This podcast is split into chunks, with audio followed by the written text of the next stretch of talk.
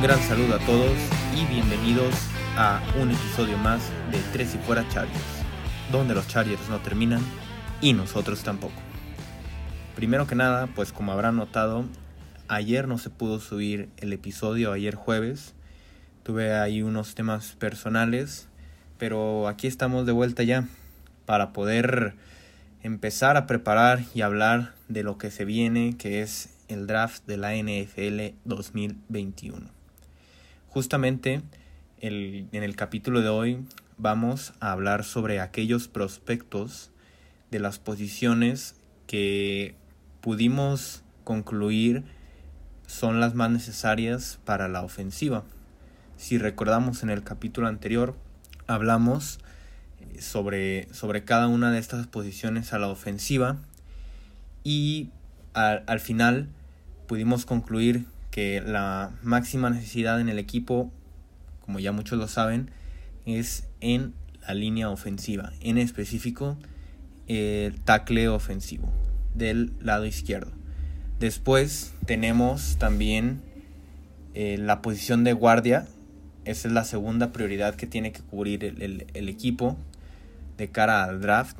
Porque mm, la, simplemente la profundidad que se tiene no es suficiente. Sabemos la llegada de Matt Failer y de Ovday Abushi. Pero no se tienen los suficientes jugadores para, para poder afrontar una temporada.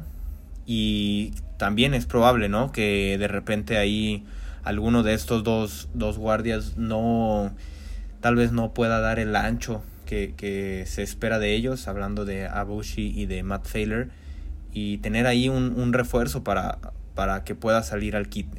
Entonces esa es la, segunda posición con, más necesidad en la, en la ofensiva, ambas en la línea ofensiva. Después vienen dos posiciones, en la primera es la de end, que yo, yo la puse como, como tercera prioridad simplemente porque Jared Cook es un jugador ya muy veterano, podrá rendir tal vez en esta temporada, pero después se necesita tener a un proyecto más. Sabemos que los, los tight en la NFL tardan un poco más en desarrollarse, tardan un poco más en tener ese impacto en la ofensiva. Entonces, para cuando tú quieras tener al, al reemplazo, al posible reemplazo de, de, Jared Cook, vas a tener que volver a ir a buscar en la agencia libre si es que no tienes un, un novato que ya, bueno, un jugador que ya se haya desarrollado uno o dos años. Entonces, eh, yo puse como, como, es, como tercera prioridad la ala cerrada y tal vez como 3, 3B, lo, el ala cerrada 3A y el wide receiver 3B, porque también no se tiene mucha mm, profundidad de calidad en, en, esta, en esta posición. Sabemos que está Keenan Allen, muy buen receptor, pero después tenemos a Mike Williams, que ya está en su opción de quinto año, que en la próxima temporada será gente libre. No sabemos si vaya a renovar. Ya hablábamos un poco de eso el episodio pasado. Y después de Mike Williams, pues hay, hay algunos jugadores como Tyron Johnson, Jalen Guyton o KJ Hill que pueden cumplir su función como, como eh, profundidad en el equipo, pero que no llegarían a marcar esa, esa diferencia. Por eso yo creo que será importante agregar a un receptor. Y por último, pues la posición de, de running back, simplemente porque es lo que queda. Sabemos que el, el año pasado se seleccionó a, a, Joshua Kelly, está Justin Jackson también, Austin Eckler. Tal vez se pueda seleccionar algún running back, pero ya en rondas muy, muy, muy tardías, ¿no? No, no, no vería el caso en, en desperdiciar uno de los primeros picks en, en esa posición que por el momento parece estar bien cubierta. Y vamos a comenzar entonces con esta primera, la, la, prioridad número uno del equipo, los tackles ofensivos. Vamos a, a ver estos prospectos en cada posición, enfocándonos mmm, en las rondas que podrían ser eh, seleccionados. No vamos a, a ver a todos los tackles ofensivos de, de, todo el draft o a todos los tight ends o los wide receivers porque nunca acabaríamos. Yo seleccioné algunos, por ejemplo, en la primera ronda está la posibilidad, obviamente, pues tú dices, ah, el primer nombre que te viene a la cabeza, Penny Sewell, pero sabemos que es imposible que vaya a caer hasta el pick número 13. Otro jugador, que este vamos a hablar de este un poco, también es muy difícil que vaya a caer al pick 13, pero no es tan imposible. Hay una ligera, hay una esperanza de que pueda caer y estamos hablando de Rashawn Slater. Este tackle izquierdo de la Universidad de Northwestern. Sabemos que será difícil que llegue, pero si cae sería el pick ideal, ¿no? En, en esta primera ronda para los Chargers.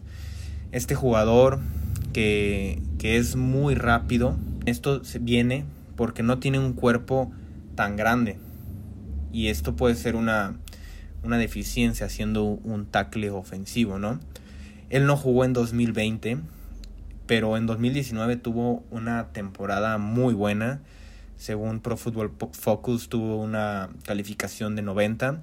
No permitió ningún sack. Y es un jugador con una muy buena movilidad. Es un jugador que caería perfecto para completar esta línea ofensiva. Pero como ya dijimos, será bastante difícil que, que llegue a caer. En cambio, hay otro jugador, otro tackle ofensivo, que muy probablemente vaya a estar ahí en el pick 13. Estamos hablando de Christian Dariso. Él es de la, de la Universidad de Virginia Tech. Y este jugador también podría ser un, gran prospecto para el equipo. Es muy probable que este llegue a ser el pick de, del equipo de Los Ángeles. Es el, el tercer prospecto en cuanto a la posición de tackle ofensivo en esta clase. Este es un jugador que tiene mucho poder en las manos, que no permitió tampoco sacks en 2020 y jugó, de hecho, contra, contra lo mejor que se puede jugar en, en la, en la NCAA, ¿no? Em, en las, el último año no, no fue el mejor. La verdad es que se esperaba mucho más de él en el 2020, pero tuvo algunas dificultades ahí, sobre todo en, en jugadas en las que le tocaba, por ejemplo, doble marca Mm, muchas veces no, no sabía qué hacer y, dejaba, dejaba libre a uno. Entonces eso, eso es algo que obviamente se tiene que, mejorar, ¿no? Ya estando en la NFL, pero eh, a pesar de eso sigue siendo un gran prospecto. Otro jugador que se puede seleccionar en, la primera ronda, pero que tal vez aquí esto ya sería pues, un reach. ¿A, ¿A qué nos referimos con el reach? Porque lo vamos a estar utilizando en, gran medida en este episodio, ir por un jugador antes de lo que podría eh, dictar ¿no? su, su nivel o su talento. Tevin Jenkins tal vez sea ideal que caiga por ahí del pick 20, 25. Pero pues bueno, vamos de todas formas a hablar de él, este jugador de la Universidad de Oklahoma, que puede jugar por ambos lados, por el lado izquierdo y lado derecho. Tiene manos muy buenas, muy hábiles como este es, su, mayor fortaleza. También él es un jugador que tiene muy buenos bloqueos cuando, se, cuando está subiendo de nivel, cuando la jugada se empieza a desarrollar y, va subiendo de nivel. Es, es un, jugador que, puede empezar a bloquear en, en, esos niveles y que también puede jugar por dentro. Eso, eso es una ventaja, ¿no? Que tener esa versatilidad pero algo que en él no convence mucho es la poca velocidad que tiene en los pies. Vamos ahora a algunos tackles de segunda ronda. En dado caso de que el equipo decida no seleccionar a un tackle en primera, estos serían algunos tackles que se pueden encontrar en segunda. Estamos hablando de eh, el primero de ellos. ojo, eh, no, no, de a partir de aquí, estos de segunda ronda no voy a ponerlos en orden de preferencia. Simplemente voy a hablar de ellos no, no, no en un orden en específico. El primero de ellos es Alex Leatherwood de Alabama, un, jugador que también cuenta con gran movilidad y que tiene brazos muy largos, entonces puede abarcar mucho espacio en cuanto a, los bloqueos. También puede llegar a jugar de guardia, esto que también será muy importante en el equipo, como ya habíamos comentado, tener ese como 2 por 1 en Alabama lo llegó a hacer bastante. Es un jugador que no es muy atlético, por lo tanto no es muy rápido, entonces ese sería como su mayor su mayor debilidad. También tenemos a Jackson Carman, otro tackle izquierdo de la Universidad de Clemson. La verdad es que en esta clase hay muchos tackles izquierdos, por lo que no es del todo imposible que el equipo no vaya a seleccionar uno en primera ronda. Es, es también una posibilidad que se esperen a la segunda ronda a, seleccionar alguno de estos, pero decíamos, eh, Jackson Carman de Clemson, un, un, jugador muy, muy grande. Es creo que uno de los tackles más grandes de... Obviamente, Penny Sewell está en otra categoría, pero a, a, partir de él, pues es de los más grandes.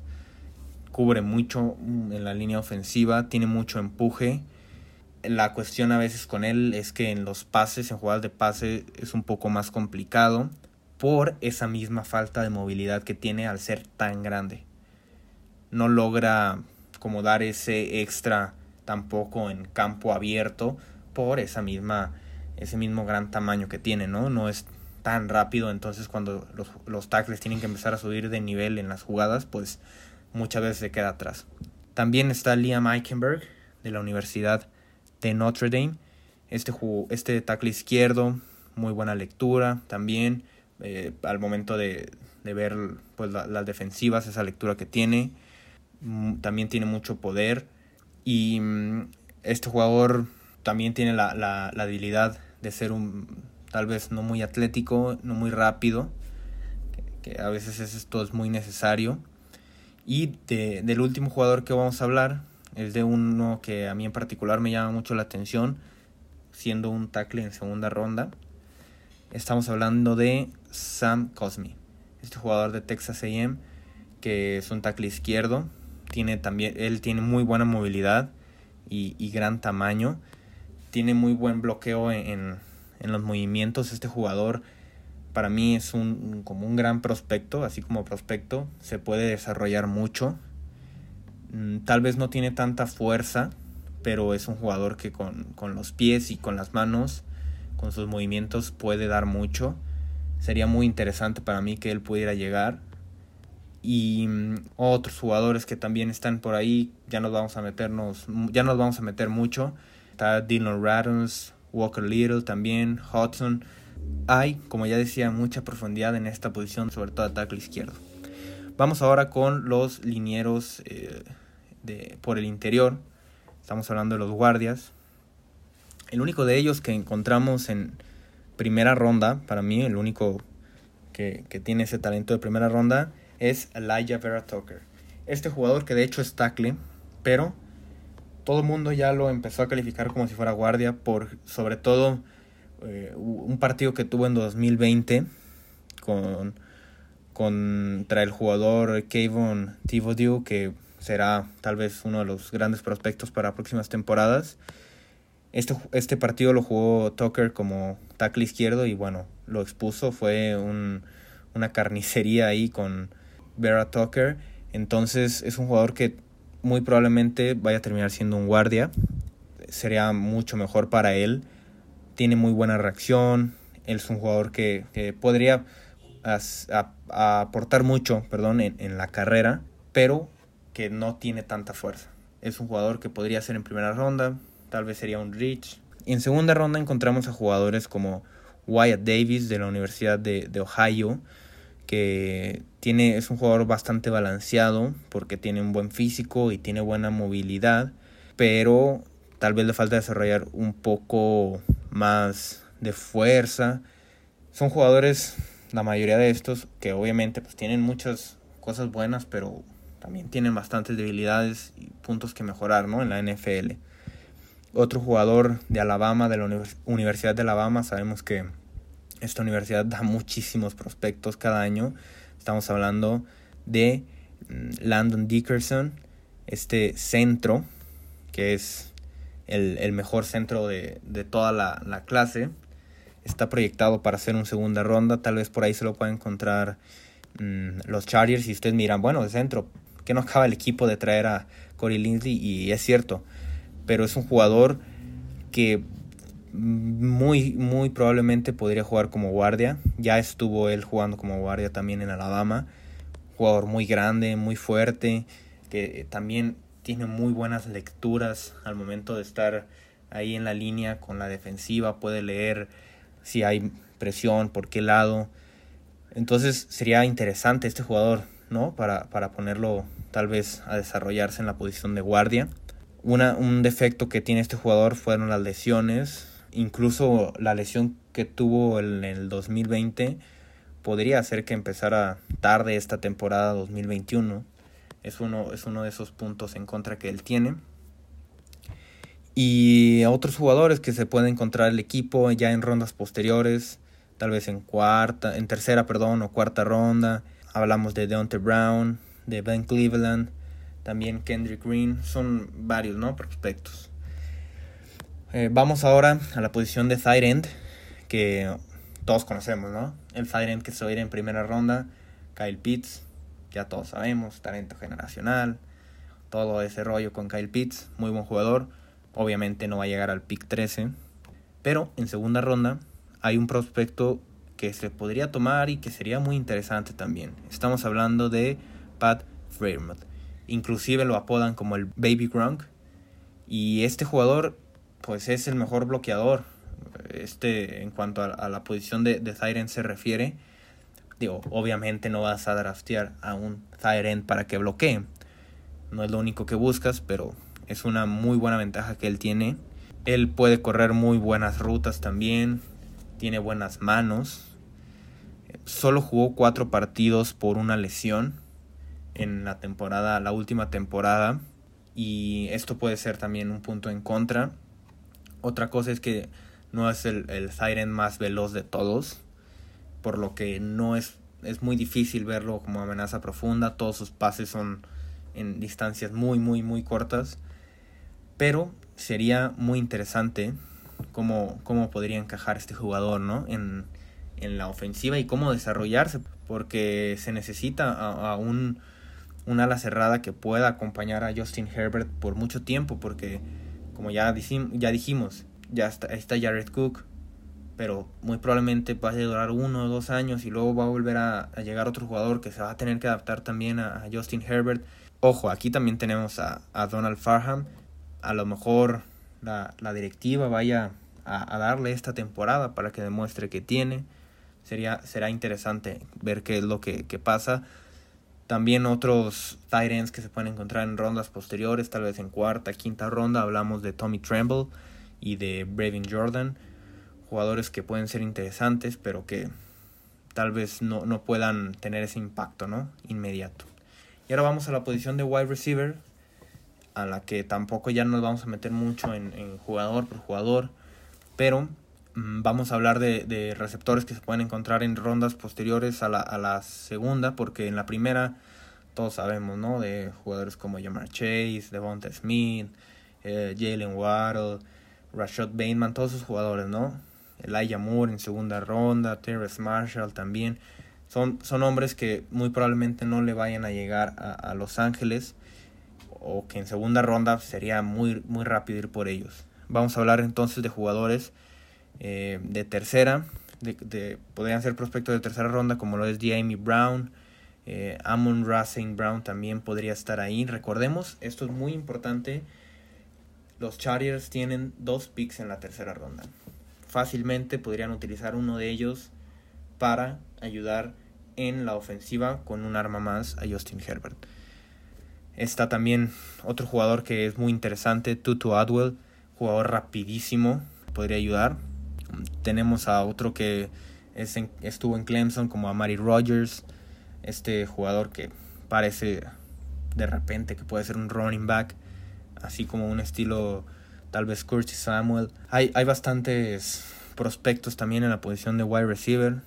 Se podrá buscar a uno en sexta o séptima ronda, pero al final esos jugadores sabemos que son proyectos que muy difícilmente pueden llegar a pegar. Y por último, en cuanto a running backs, tenemos a jugadores también que pueden llegar en cuarta, quinta o sexta ronda, vamos a hablar de esos, porque en las primeras rondas sería, desde mi punto de vista, una mala decisión. Sabemos de los jugadores, ¿no? Como Najee Harris, Travis Etienne, Javonte Williams.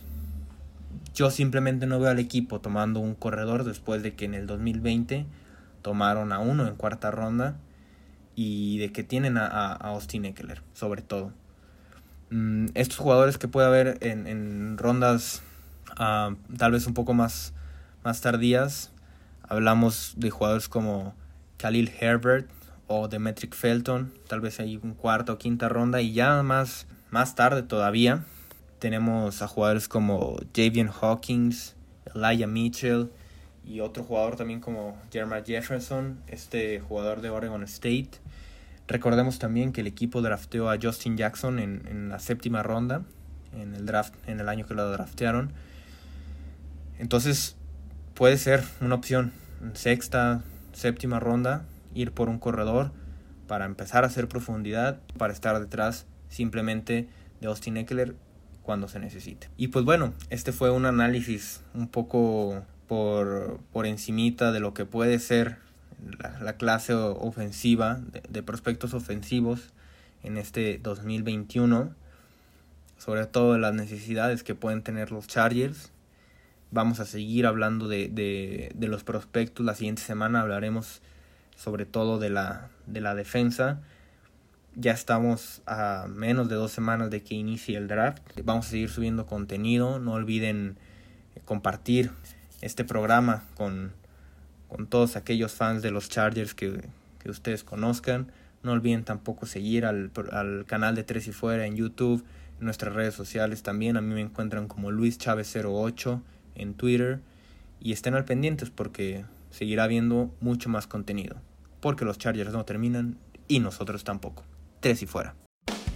Hola, soy Rudy Jacinto, creador de Tres y Fuera. Si te gustó el programa de hoy, suscríbete a este y otros podcasts de la familia Tres y Fuera.